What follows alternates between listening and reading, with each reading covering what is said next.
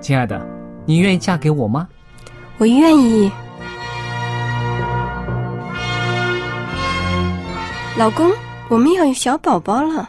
真的，太好啦！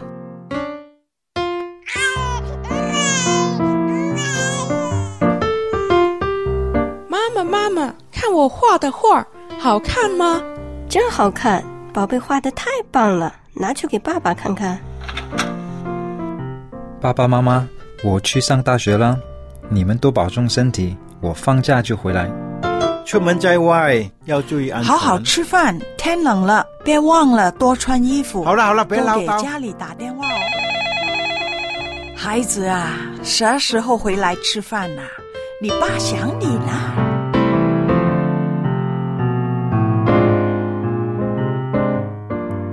好，明天就回来。家人，给我生命的人，与我共同生活的人，与我分享喜悦的人，也是给我带来麻烦的人。每一天说说笑笑，有时也吵吵闹闹，因为我们是一家人。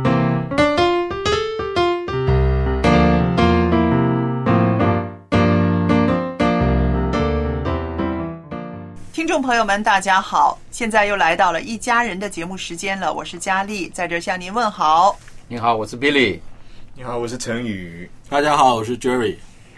欢迎大家来到我们的节目里边啊！那今天呢，我在这儿呢啊，要跟大家聊一个题目，我相信你们大家呢都有各自的看法，就是在现代社会，到底是早点结婚好啊，还是晚一点结婚好？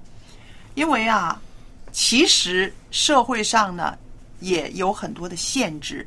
我找到心爱的人，我就是想早一点结婚，但是啊，因为住房的问题啦、经济的问题啦，或者是啊两个人的这个距离的啊产生了，这个距离就是说真的是啊长度的距离，一个在这个城市，一个在那个城市，又或者是啊家长的参与啦，有没有反对啊，有没有支持啊？其实呢，都可能会触及到啊决定结婚的时间，对不对？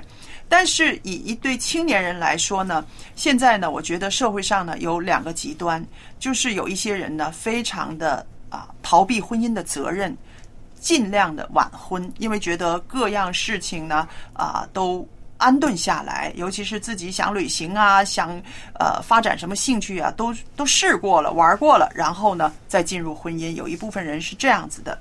还有一部分人呢是非的非常传统的，尤其现在中国呢，他们常常就是说，哎呀，女孩子啊，过了二十五岁啊，就根本没有市场了，想嫁也嫁不出去了。那又拼命的呢，把人推向早婚的这条路上去。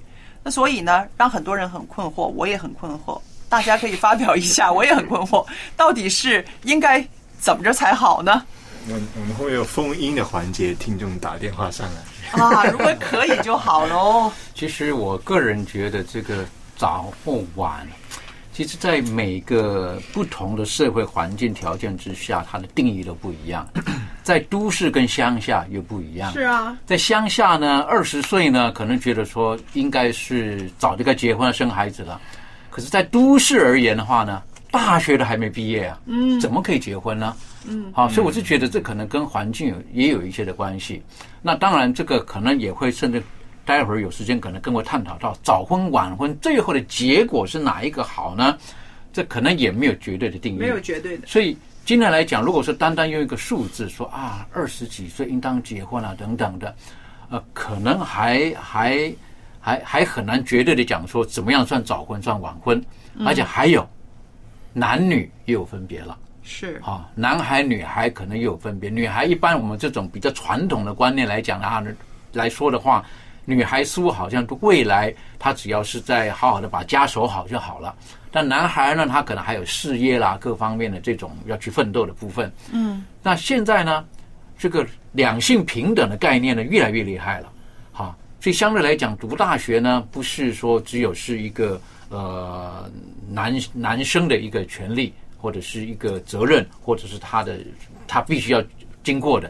现在很多的女性，她们也一样，好一样要读大学，不止读大学，有的还读到硕士，嗯，然后才肯才愿意这开始谈感情啊，对进入家庭啊。就像我刚刚说的，有一些人他就觉得啊，我在结婚之前应该完成一些梦想心愿，对因为结了婚之后，我可能就没有这个时间精力去追求一些什么了，嗯所以这个是但是我也见过哈，我也见过，就是呃，特别是在呃国外西方，他们有很多还在读大学的时候就结婚的。嗯，好，我我看过不少，还在读大学的这个。今天大学毕业，明天就教堂行礼。那我还碰过新嘞，那个都还没大学毕业，还是二年级的时候，一年级、二年级他就结婚了，然后两个一起去努力。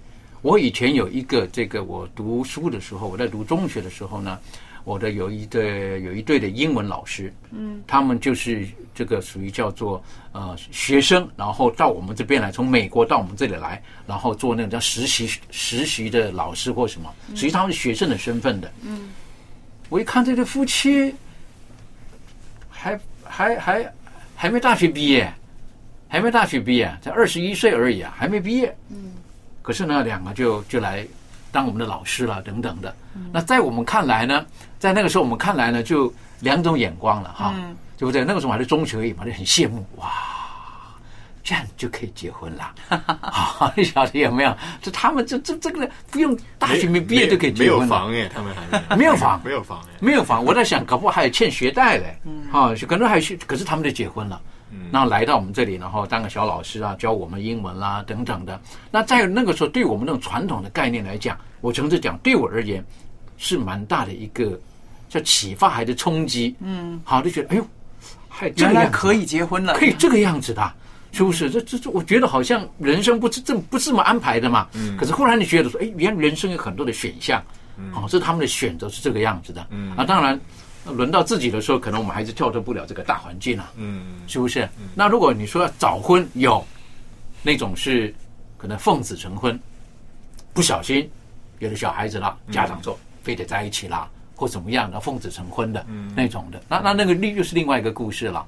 所以说现在来讲，怎么样算早婚还是晚婚哈？我我还是觉得就是那个人也很重要，那个人也很重要。好，就是他本身的成熟度，还有他的家庭、他的社会、他的等等的。我们晓得一个人的成熟度不够的话，呃，如果用年龄来衡量他啊，该结婚了。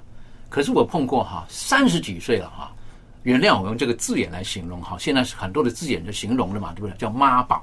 嗯嗯好嗯嗯，三十几岁了，是不是？三十几岁的时候呢，开口闭口的我妈说，我妈说，哎，一个大男孩嘞那样子，我就看到你长个六尺高的男孩，我妈说，我妈说，他说对啊，我妈说，你 那我这么讲的，就帮对吧，我说你要如果你要结婚，你不能讲我妈说，我妈说，就是我说你有没有个主张啊那样子啊？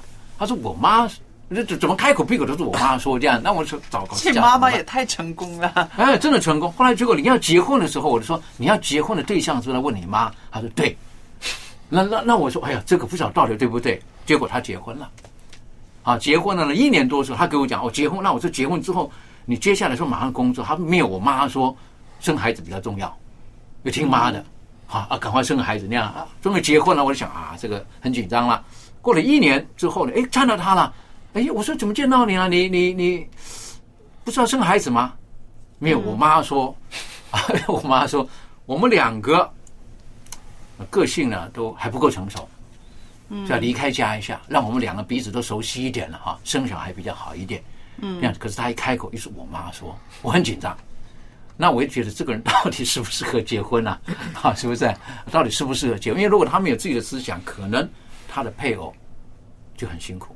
嗯，好，要做什么事情的时候，可能不是两个人讨论了算，还会有第三个意见进来。嗯，那那个意见呢，却是绝对的意见。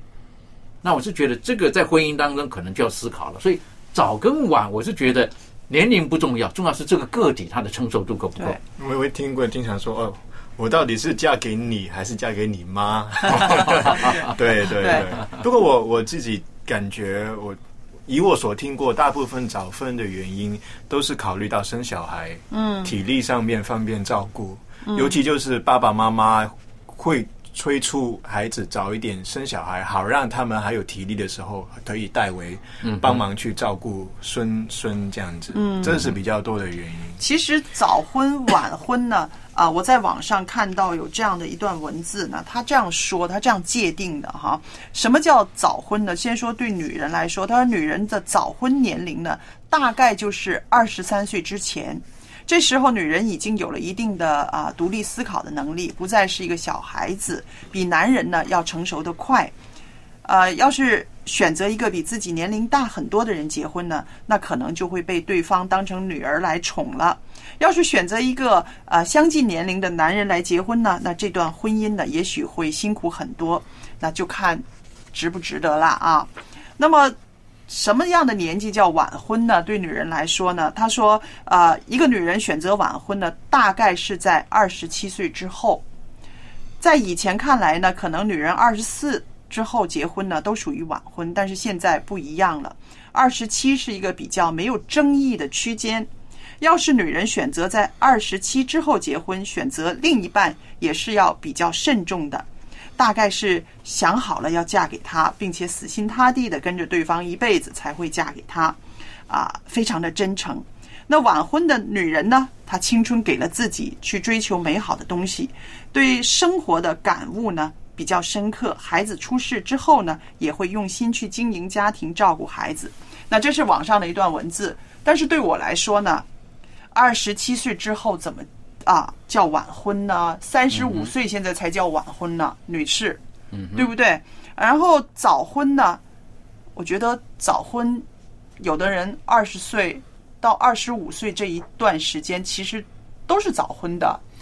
有的人他是觉得啊，二十几岁，或者说他比较晚到三十岁的时候，就问他为什么还不结婚？因为有的人他直接坦白说。他说：“我觉得我自己都还不稳定，嗯，我的性情还不稳定，我的个性还不稳定，我的价值观还不稳定，我都不知道我到底是不是会爱这个人。我，嗯，我我到底是爱他还是爱我自己？有的人可能还摸不清楚这一点。那我认为是因为现在的各种的资讯太多了，所以各种的选择性有很多。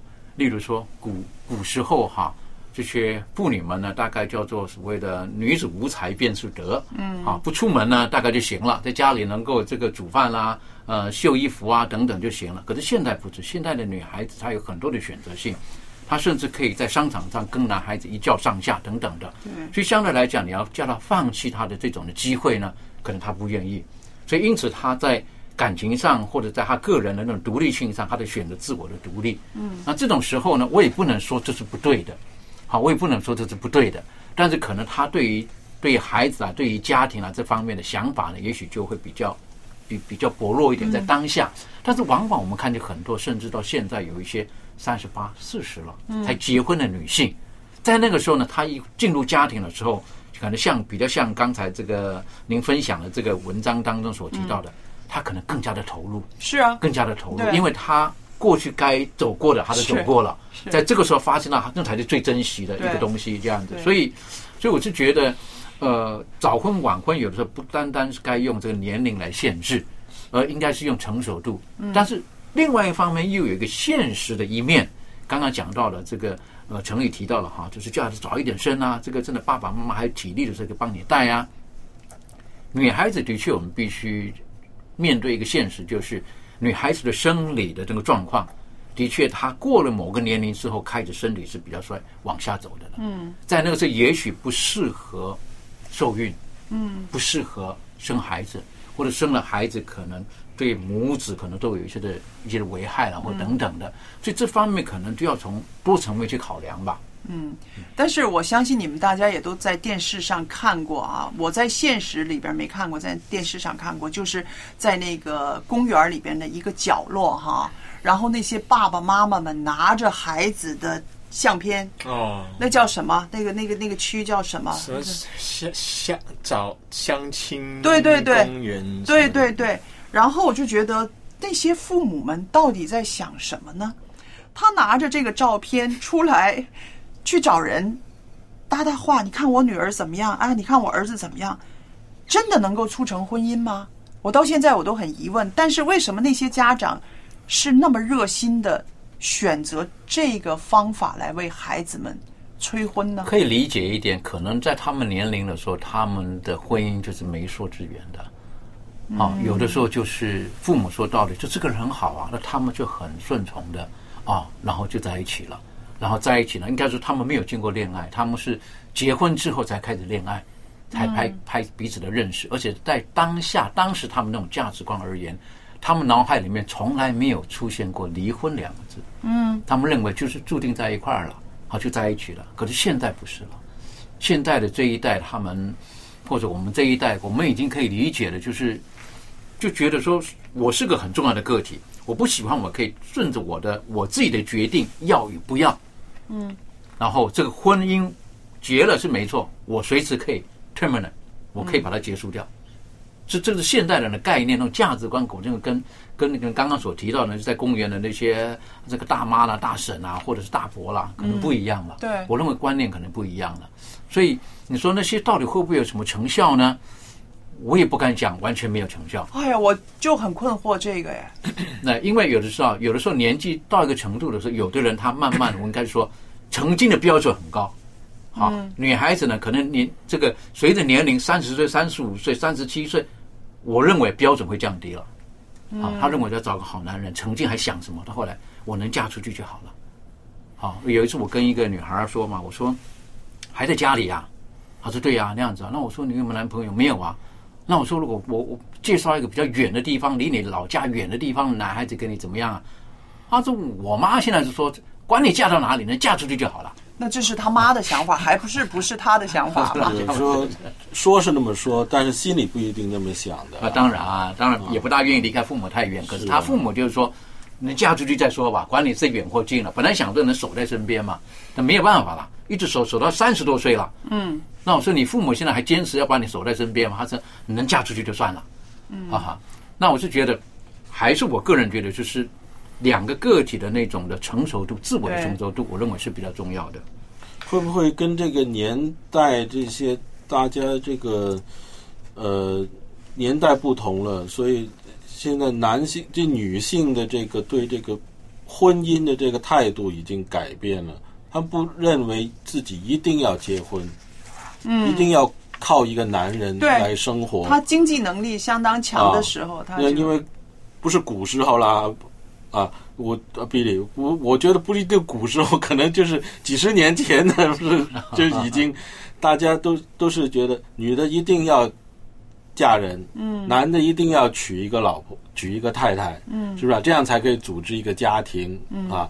但现在坦白讲，我有很多同学，就是小学同学，那现在我们这个年龄早就应该是结婚的年龄过了，已经啊，那。很多女同学都是单身的，嗯哼，真的哦，有有很多哦，而且很多都是专业人士，是我身边也有，他们的工作都是很专业的，赚不赚钱不少，嗯，对啊，但是他们的家长也没有怎么催他了，已经，因为这是香港 啊，对对对，可能是这样吧。不，还有有的时候家长有时候其实女孩儿。或者到一个年龄，或男孩到个年龄，有时候父母觉得催也没有用。嗯，好，这个时候还是顺着他吧。嗯，顺着他那样，因为他人生有他自己的选择嘛。嗯，我是觉得这个这个，当然为身为人父母的，看着子女自己的子女年纪一直大大到了适婚的年龄，又过了适婚年龄的时候，纯粹讲父母是会有压力的。嗯，好，但是有的时候可能也不方便说太多什么。那回头再来讲这个，呃。一个家庭当中哈，刚刚所提到的哈，有一些我们说大龄女子或大龄的男男男孩子哈，然后特别是女孩子过了那种适婚年龄，那她也是过得很好，甚至有人觉得说我根本不需要结婚等等的。如果从从基督教的信仰角度而言呢，我是觉得呃，不应当把一个女性觉得说我要找一个长期饭票，好，然后成为一个男人的一个附属。或者说，就是要等着男人来养，我觉得不是这样子的。如果从圣经最初开始，上帝他是发现到男人的不足，对他觉得才需要个女人。嗯，好，需要一个帮助者，反而是男人是有问题的那一方 啊，这男人一个也不好，对不对？所以才需要一个女人来帮助他。所以女人这个角色出现的时候，我就觉得是是男人生命当中不可或缺的。嗯啊，我认我认为，如果从这个角度来思考的时候。男人会觉得，哎，你其实你不好，哈，你你需要一个女人来帮你，啊，帮你洗衣服啦，或做什么啦。而女人的出现呢，不要觉得说我就是个附庸，而是觉得在整个家庭当在情感当中，或者或者在人与人的互动当中，她扮演是一个不可或缺的一个角色。我认为女孩子必须考虑到这一点。那还有一点呢，我是觉得家庭当中哈，这个呃，不是说觉得你需要我，我需要你。我是觉得家庭当中有一个很重要的元素，嗯，那个是情感的交流，对，或者讲的比较比较呃严肃的字眼叫爱。嗯，好，如果是在家庭当中没有办法展现出这个情感、展现出这个爱的时候，我觉得对一个人的成长就比较不够完全。嗯，我认为就比较不够完全。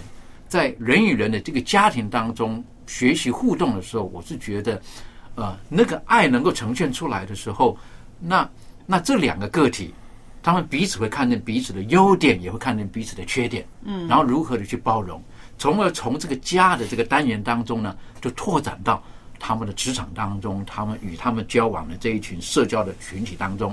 所以我是觉得，呃，无论是早婚或晚婚，这个个体的成熟度啊、是是是很重要的，是很重要的。还有对自己所该扮演的角色的那种认知呢，也要正确。嗯，好，我们现在听一首诗歌，等一会儿再聊。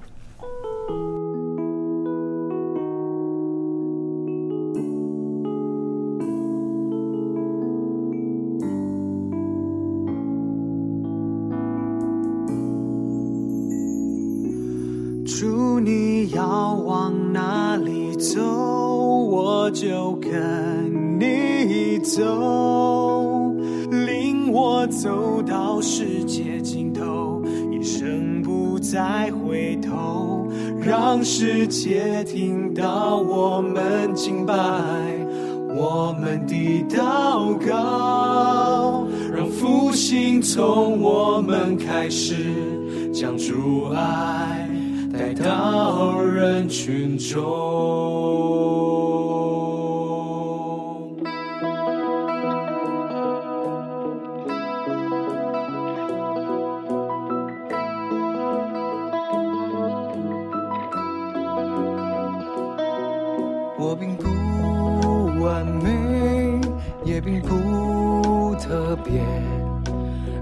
却是为我舍弃生命的主。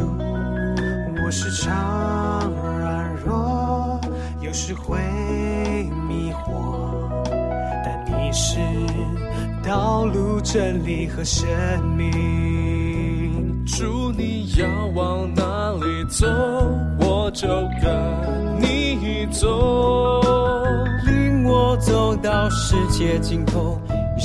不再回头，让世界听到我们敬拜，我们的祷告，让复兴从我们开始，将主爱带到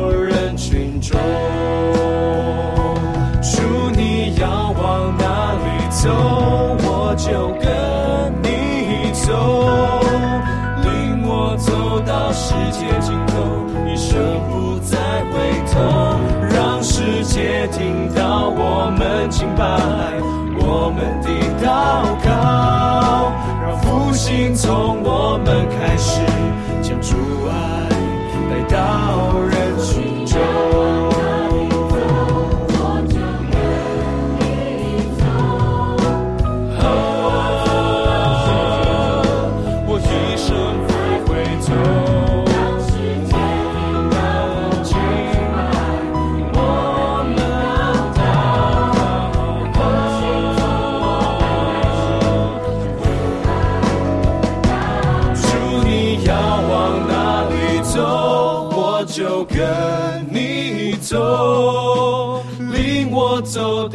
世界尽头，一生不再回头，让世界听到我们敬拜，我们的祷告，让复兴从我们开始，将主爱带到人群中。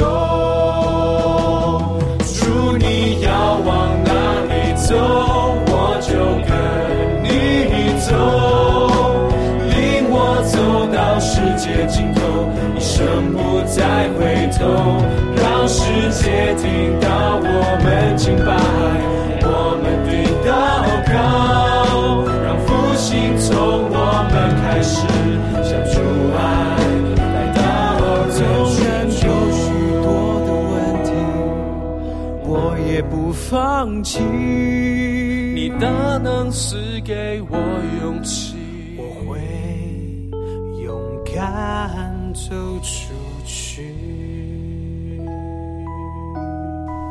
哇，这首诗歌好好听啊！勇敢走出去啊！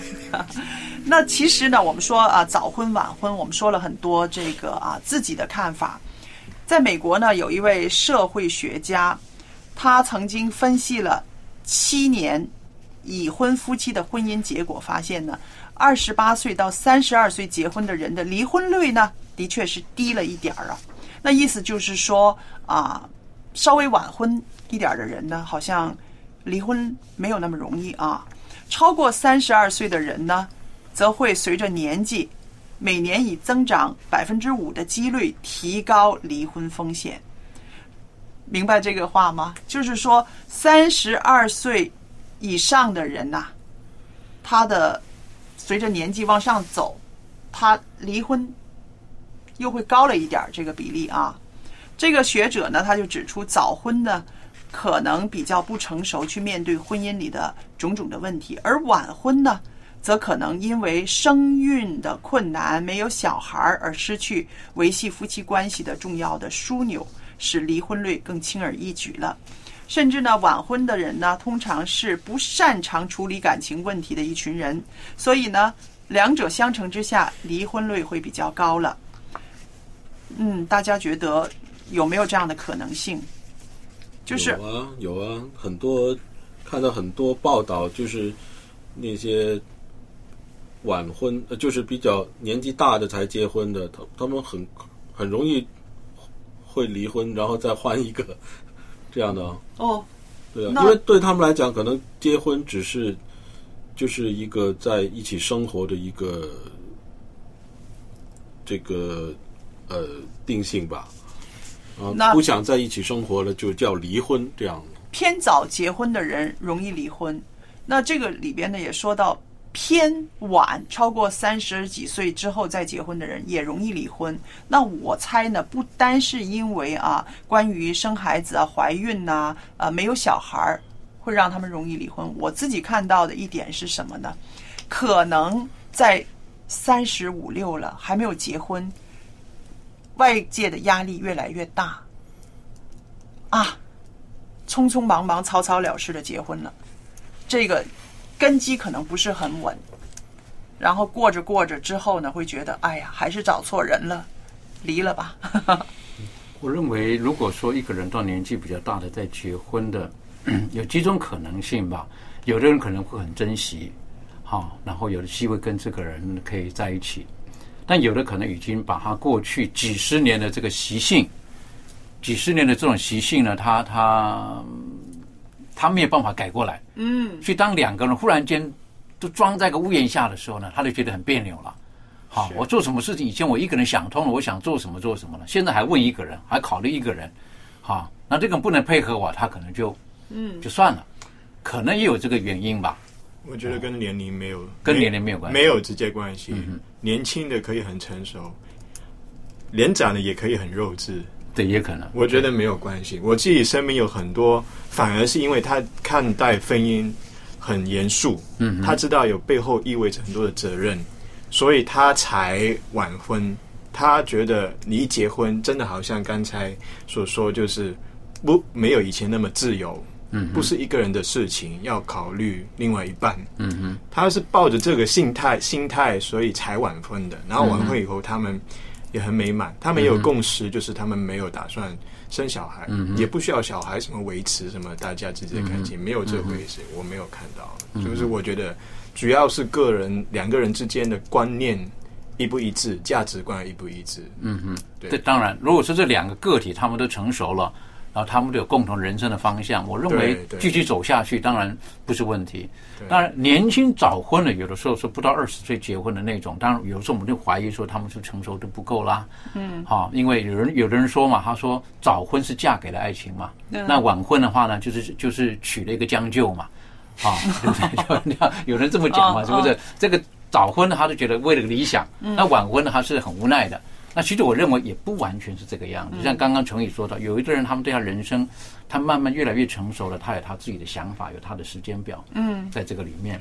但是我是觉得，这个现在谈的是两个个体哈，可是进入婚姻当中，我是觉得还有一个很重要的元素，刚刚所提到的够不够成熟呢？还有这两个个体他们的人生的方向和价值观是不是一样的？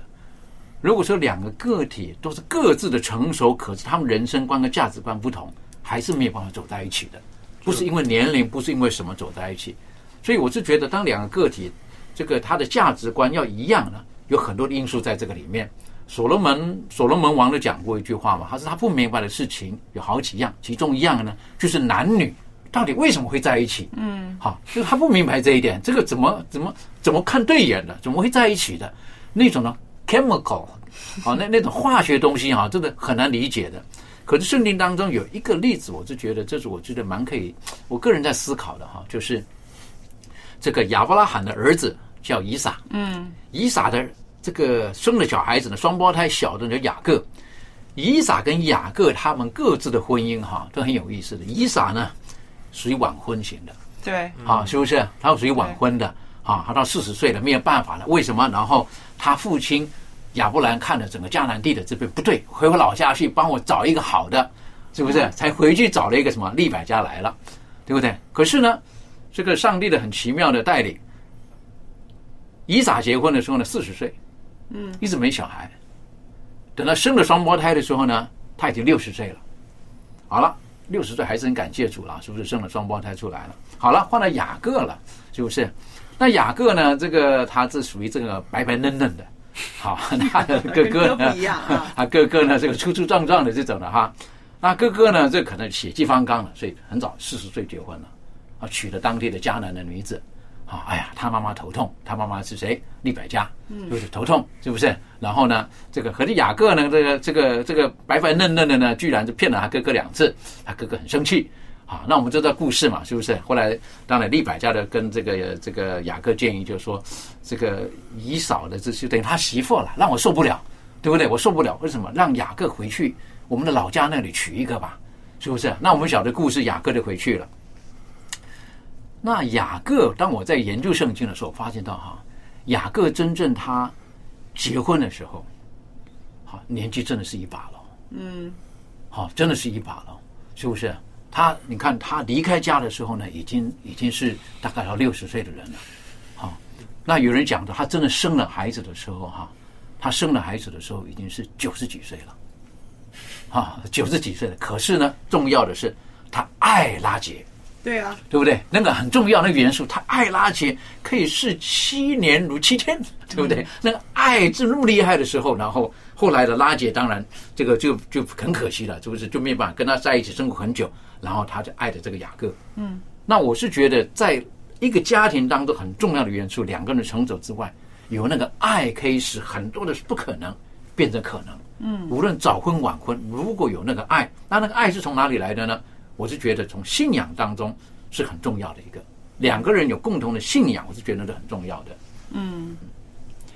我我我其实有时候就是说到这个，我也发现，就是圣经对于婚姻的理解跟我们人的主流的文化很不一样，很不一样。尤其刚才我们说到上一代的观念，觉得结婚好像，呃，结婚啊，生小孩啊，就等于有一个工作那么的就顺理成章，应该是生生命的一部分。嗯哼，也没有说为了什么，不会想这个东西，反正就应该是这样子的。嗯可是现在就不是这样子想，但是而且在保罗时代，嗯哼，当时候对婚姻的那个重视也是的，就是如果一个男人没有成家立室，或者一个女人没有没有人娶，他的人生就是失败的。嗯哼呃，他他就没有没有不成功，没有意义之类的。可是保罗就说啊，那个时候已经说两千年前年前已经说，你可以结婚的要把自己看成没有结婚，已经结婚的。也就是一个没有结婚的，也不要急着结婚。嗯哼，这个是很颠覆的一个概念。嗯对于嗯就是基在基督教的历史来讲，他的意思不是说可以结或者不结，而是没有把婚姻这个东西的重要性放成那么的，就是好像你没有这个不行的。嗯你懂那个意思吗？嗯他就是说，当他用那个上帝跟人的关系用婚姻去比喻的时候，他就对于很多的寡妇啊，或者是没有人爱的女性来说，耶稣就是他们最终的新郎。嗯哼，对于很多，然后他自己，耶稣自己可能也是单身啦，根据历史一直流传，然后他教会就是他的太太之类的。嗯嗯，就是说，有时候我会回想，就是婚姻这东西，说帮助者太太帮助丈夫，到底是帮助什么呢？可能未不是就是以前可能就哦家务啊，或者是男主外女主内。可是我再去思考的时候，是互相帮助，对，互相帮助去去练习爱这个东西，在相处上面、关系上面，因为对爱是需要对象的。如果你对没有对象，你爱什么呢？爱爱 爱一个石头，还是爱 爱自己嘛？就是比较难。所以我自己理解就是，可能上帝创造婚姻最主要目的就是去学习爱这个互动，这样对不对？所以无论是呃早婚或晚婚，如果没有很重要的一个人与人互动的元素呢，爱在里面的时候，呃，我是觉得就变成只是一个很僵化的一个制度。对我们要完成这个制度，对，好，然然然后走完这个这个路，那实际上不知道为什么，我可必须讲，早期我相信有很多所谓的指腹为婚啦，或者是媒妁之言啦，大概他们只是完成人生的义务，就是啊，就是生了小孩子啦，好，该做的就做了，嗯好，我我，但我觉得那个不是最初婚姻的对。那最重要的一个，对一个像我爷爷奶奶其实很啊，就就是很多啦，不止我爷爷奶奶听过，他们只是到快离世的那一刻还在吵架，就觉得我这一生人最痛苦就是我嫁给你，或者是我娶了你之类的那种。你经常会听到这些东啊西，就是你会觉得重新会思考啊，到底婚姻是怎样一回事？所以你看到现在社会上有很多人的，他们其实是因为承受不了外边的压力而匆匆忙忙结婚的。嗯，那这个压力呢，就是来自社会了啊！你长你这么大了，你还没有结婚啊？你是不是有点什么问题？然后家人呢也会觉得你快点结婚了，你嫁给谁都好了，你总之是你嫁出去就有这样子。为了应付这样的压力，自己就觉得我一个人生活的话呢，我会越来越没有价值，越来越贬值，你知道吗？所以呢，就匆匆忙忙结婚了。那这个带给人的这个痛苦呢，真的是非常长远的。所以我自己就在讲啊，我们做家长的了，那我自己也有一个年轻的女儿了。我自己做家长，我就觉得不要给孩子压力，嗯哼，不要给孩子压力，尤其是在这种婚姻大事上面，让他自己去走，让他自己去选择。啊、那我们有信仰的，我们会知道交在上帝的手里。如果这个孩子是啊，他也愿意信靠上帝的，在上帝的时间表里面，总会有一个对的人出现。既或没有一个对的人出现，他一个人也可以活得很开心，活得很有价值，很有意义。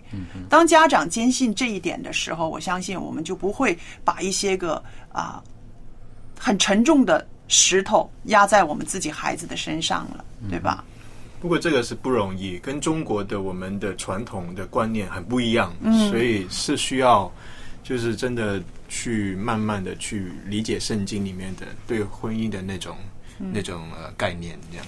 但是有一个非常现实的呃事情呢，就是说我们的孩子看到父母一个怎么样的婚姻，就会直接影响他的婚姻，他选不选择结婚，然后选择早婚还是选择晚婚，其实很大一部分是看到他自己父母的给他呈现一个怎么样的婚姻生活。那举一个例子来说，我和我先生都是算是比较晚婚的人，那我们的孩子呢，现在也很小啊，就是只有二十三岁。但是呢，他自己怎么说？他说我要早一点结婚。嗯哼，为什么呢？因为他说我看到我爸爸妈妈，他们那个年纪是就是我先生做父亲的时候已经四十一岁了，我已经三十四岁了。说真的，我们很难跟小孩子一起踢球啊，一起玩啊，一起怎么样？甚至的把他带到游乐园去的时候，我记得有一次下大雨，下大雨，然后我们问孩子说怎么办呢？因为买了票进去了嘛，怎么办呢？然后他说：“嗯，还是下，那我们回家吧。”没有想到我们两个高兴的哈，抓着他，然后他爸爸甚至把他背起来，跑跑跑跑跑跑跑，跑到自己的那个车子门口啊，就就进去了。孩子哭了吧？结果没有。但是我后来，我现在想起来呢，就是说我们当时那个反应真的是很现实的，因为我们真的很累了，你知道吗？在那种大型的公园里面，我们走了半天，已经很累了。那小孩子呢，我们不能够说，哎，要走，因为爸爸妈妈累了。可是呢，一下雨了，我们也没有说很强硬的说一定要回去。我们问问他，那他呢，就是一个选择，就说，哎呀，下雨了啊，下雨了，我们还是回去吧。那时候他只有。三四岁啊，回去了啊，没有想到我们两个人的这个反应是这么快乐的，就你也这样也，我你你听着，其实呢，我们这样很过分，是不是？所以我自己我自己反省了这么多年啊，但是呢，我相信我女儿不记得这件事情，我现在讲起来她会记得。可是呢，因为我们带孩子的这个生活里边呢，让她感觉到她要早结婚，要早生孩子。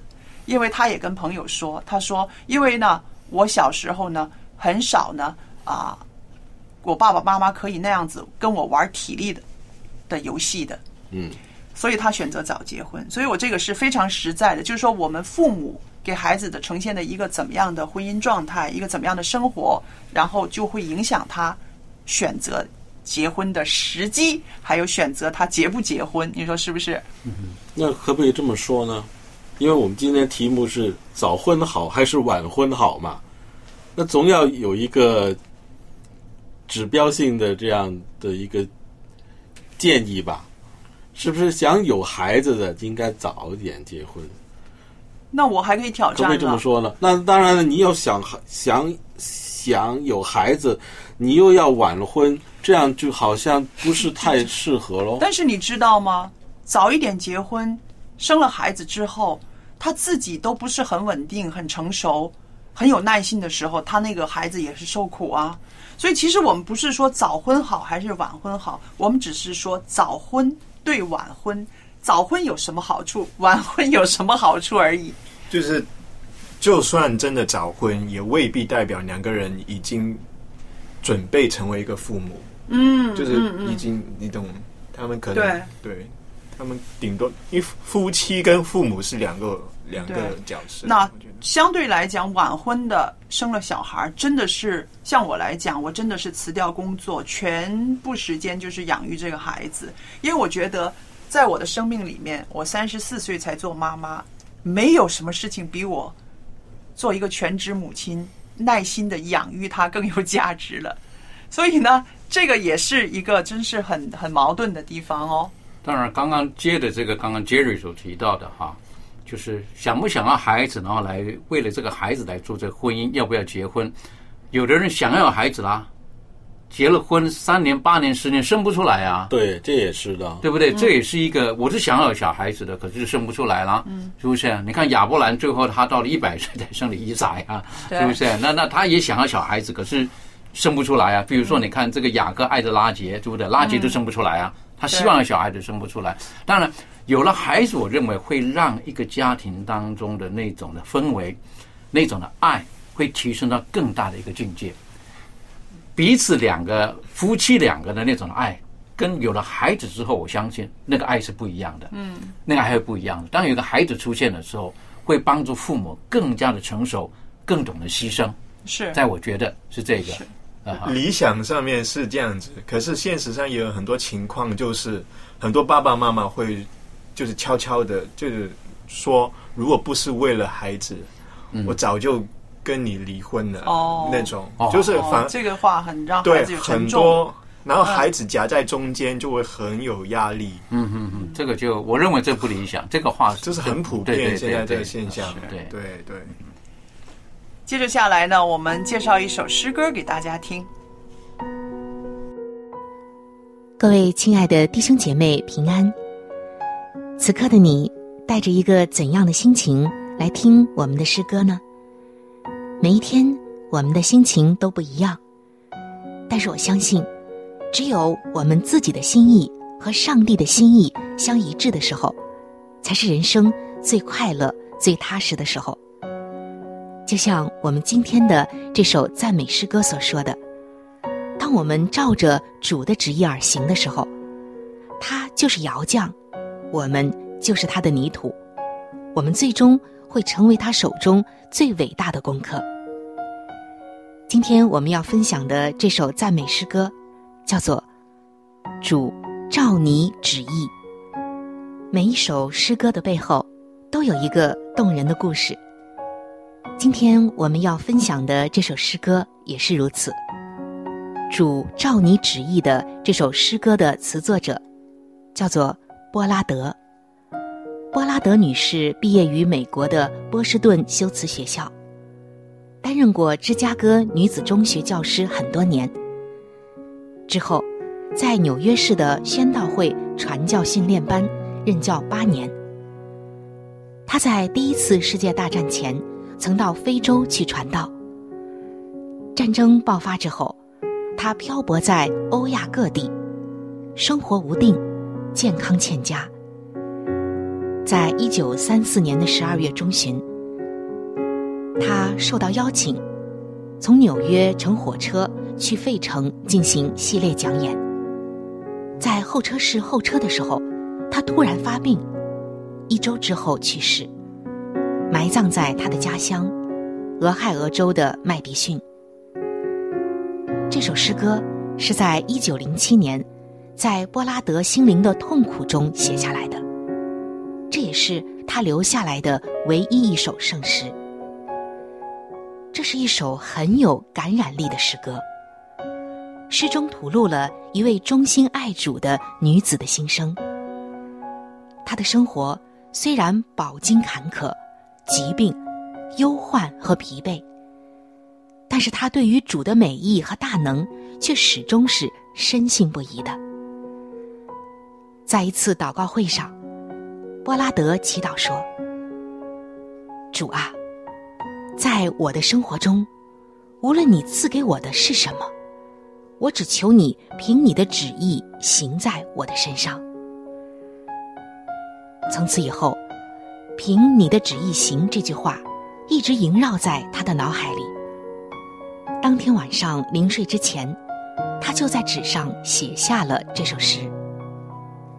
诗歌的第一节回应了耶利米书十八章一到六节所说的：“你在窑匠的手中怎样，你们在我手中也怎样。”第二节说：“求主洗涤我，洁白如雪。”第三节体现了主耶稣在升天时的宣告：“天上地下的权柄都赐给我了。”最后一节是一个总结，说道：“唯独主耶稣居我心内。”后来，著名的圣诗作曲家斯特宾斯专门为这位不平凡的女子写成了这首诗歌的曲调，当时的调名。就叫波拉德。亲爱的弟兄姐妹，当我们今天再来听这首诗歌的时候，我们不禁在想：原来这首诗歌是作者在人生非常坎坷的时候写成的。原来，越是在坎坷的人生道路上，就越是要照主的旨意而行。主的旨意就是我们人生最好的方向。方向不对，努力白费；甚至方向不对，你会越走越窘迫。如果我们真的能够在每一天照主的旨意而行，就一定能够活出最精彩、最丰盛的生命。接下来，就让我们一起来欣赏由诗班带来的这首诗歌《主照你旨意》。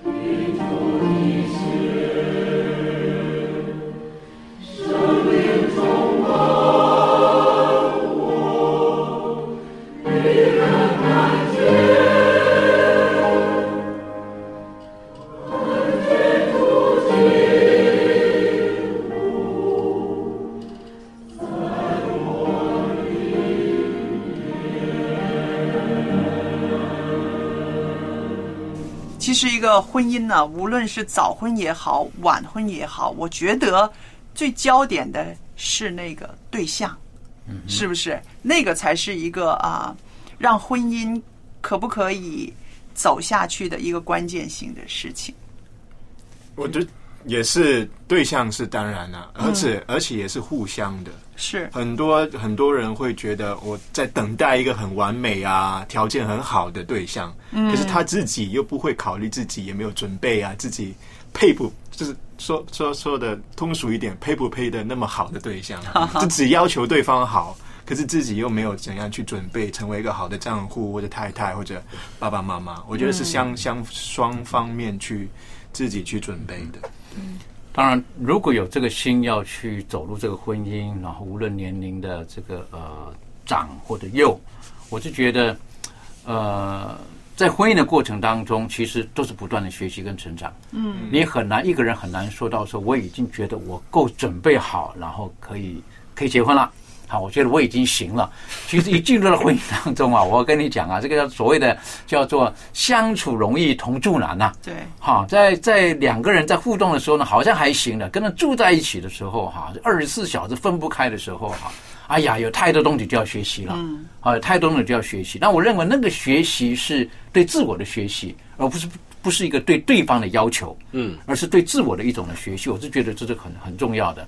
所以早婚或者是晚婚呢，我是觉得，呃，像刚才我们听的那首诗歌哈，主照你旨意，哈，有的时候我们真的需要学会某些方面的顺服。如果说有信仰的人了哈，有信仰的人的时候，可能就要就要学习，在这过程当中，如果说是家人的期待，那对自我的一些的呃要求或者期许，或者是装备准备等等的，我是觉得方方面面都要去注意到这一点。那当然，为什么？因为进入婚姻当中的时候，有很多的观念需要去去重组的。